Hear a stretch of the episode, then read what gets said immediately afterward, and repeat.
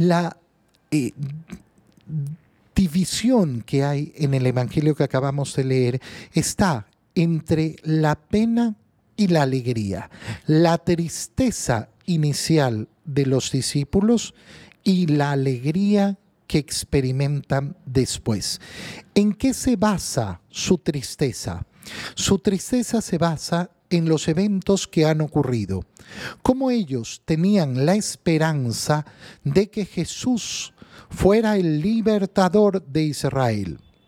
Sin embargo, ¿qué ha sucedido? Que lo han atrapado, que lo han maltratado, que lo han insultado, que lo han azotado, que lo han clavado en la cruz, que ha muerto y lo han sepultado. Ellos tenían una esperanza, una esperanza de que eh, Jesús iniciara la gran revolución libertadora. Y habían caminado, son discípulos de Jesús, pero no han entendido todavía el mesianismo. ¿Por qué? Porque no han dedicado tiempo a la reflexión profunda y verdadera de las escrituras. Por eso el Señor, ¿qué les va a decir? Qué duros de corazón, qué insensatos para entender las profecías. Y cuando comienza a explicarles todas las escrituras, todos los pasajes que se referían a él, ¿qué es lo que experimentan estos discípulos? La alegría. Por eso cuando finalmente reconocen a Jesús, ¿qué es lo que van, eh, qué es lo que van a, eh, eh, a decir? Con razón. Con razón nuestro corazón ardía mientras nos hablaba por el camino y nos explicaba las escrituras. El paso de la tristeza a la dicha del corazón, y no solo a una dicha pasajera, sino un ardor profundo. Ardía nuestro corazón, ardía. Ardía no en cuanto que me produce un sufrimiento, sino que me produce una alegría tal que que, parece un fuego que enciende todo mi ser.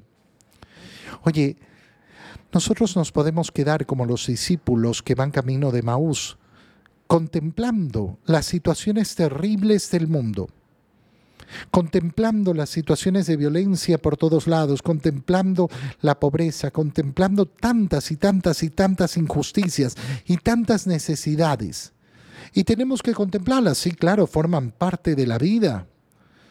No podemos hacer, eh, eh, hacernos los ciegos delante de la realidad.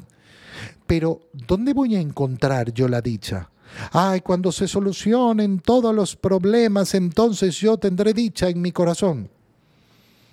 Hermano mío, yo te presto la silla para que te sientes cómodamente a esperar.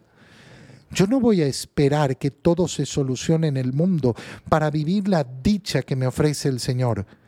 ¿Y dónde la encuentro? en las escrituras, en entender la revelación, en profundizarla, en abrir nuestro corazón para entender todo lo que nos enseña el Señor. Y ahí voy a encontrar el ardor verdadero en el corazón. Y por eso, a pesar de tener que enfrentar tantas dificultades en este mundo, el ardor de mi corazón sigue creciendo Sigue creciendo el amor hacia el Señor. Sigue creciendo, por tanto, la alegría de caminar hacia la meta. Es verdaderamente preciosa, es, eh, eh, eh, precioso este pasaje de la Escritura porque nos muestra esa transformación. La transformación de tener el corazón solo con la esperanza temporal y abrir los ojos iluminados por el Señor. ¿Para qué? Para entender las realidades celestiales, para encontrarse verdaderamente con el Señor. Estos discípulos eh, han abandonado Jerusalén. ¿Por qué? Porque están derrotados. Y van comentando y comentando, y, ay, qué horror, qué terrible, gastando el tiempo en comentar los sucesos una y otra vez tanto que Jesús se les acerca y les pregunta de qué vienen hablando tan llenos de tristeza. Ay, de todo lo ocurrido, es terrible, ¿cómo no te vas a haber enterado?